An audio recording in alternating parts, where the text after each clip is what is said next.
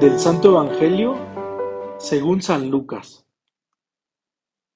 Jesús dijo a sus apóstoles, ¿quién de ustedes si tiene un siervo que labra la tierra o pastorea los rebaños, le dice, cuando éste regresa del campo, entra enseguida y ponte a comer?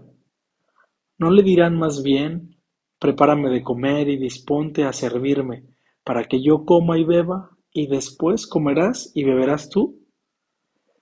¿Tendrá acaso que mostrarse agradecido con el siervo porque éste cumplió con su obligación? Así también ustedes, cuando hayan cumplido todo lo que se les mandó, digan, no somos más que siervos, solo hemos hecho lo que teníamos que hacer. Palabra del Señor. Hola, ¿qué hay? Yo soy el Padre Mike y bienvenidos a Jesús para Millennials. Esta parábola nos propone reconocernos como siervos de Dios, o como decía San Ignacio, siervos indignos de Dios. Qué manera de vernos tan especial y a la vez demasiado difícil y complicada. Pero hay que recordar también la otra parte para equilibrar. Cuando Jesús dice, ya no los llamo siervos, sino amigos porque les he dado a conocer las cosas de mi Padre. Pero claro que hay que pasar por esta experiencia del servicio. No me dejarán mentir que esto nos pasa en la iglesia a los que estamos activos dentro de ella. Porque cuando nos enamoramos de Jesús y de su reino y nos apasionamos como Él, desgastamos la vida como sus servidores. Y hay quienes desde fuera pueden ver nuestra vida como una manipulación, como un esfuerzo sin fruto, pero basta todo el cansancio de todo el tiempo por servirle al Señor cuando ves crecer las semillas del reino, que son tan mínimas, pero que están dando fruto o empiezan a crecer. Y que tal vez a ti como coordinador de algún movimiento parroquial, como el cura o el vicario, como el director de la escuela o colegio católico, como maestro, tal vez ni te toque cosechar. El ser siervos no implica como una sumisión total, no es ese sentido del Evangelio de Jesús. El modelo de Jesús es diferente porque quien quiere seguir este criterio de sumisión, pues claro que va a pisotear a los demás. Pero Jesús quiere que aprendamos un criterio para vivir. Ser un siervo útil y eficaz es el que se asemeja a Jesús. Y este es un testimonio tan necesario que ocupa hoy nuestra iglesia, darnos servidores. Y lo recordamos con un ejemplo muy claro, la última cena. Jesús pone el ejemplo, se pone a servir.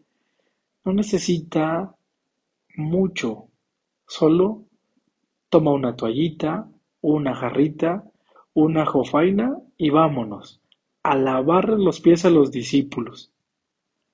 Ayudarles a vencer esa idea de que hay posiciones y lugares. Solo que yo creo que hemos deshumanizado el servicio con el precio que hay que pagar.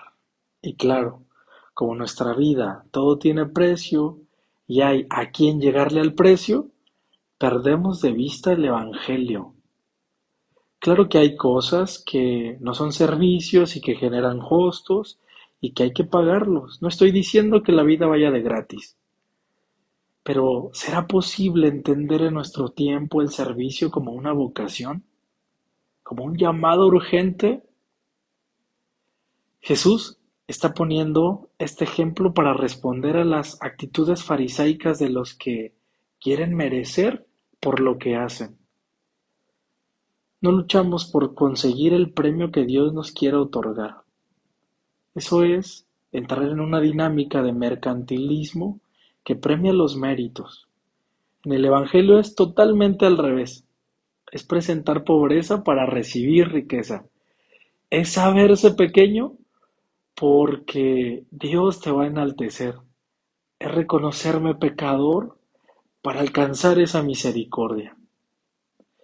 Si tal vez te encuentras en la etapa de soberbia o de la presunción por el puesto, el lugar, el servicio, entre comillas, que desempeña, yo creo que este Evangelio puede ayudarnos a reconocernos y a poder poner los pies en la tierra, en la humildad y ponernos delante de Jesús para que nos enseñe este camino del día de hoy en este Evangelio.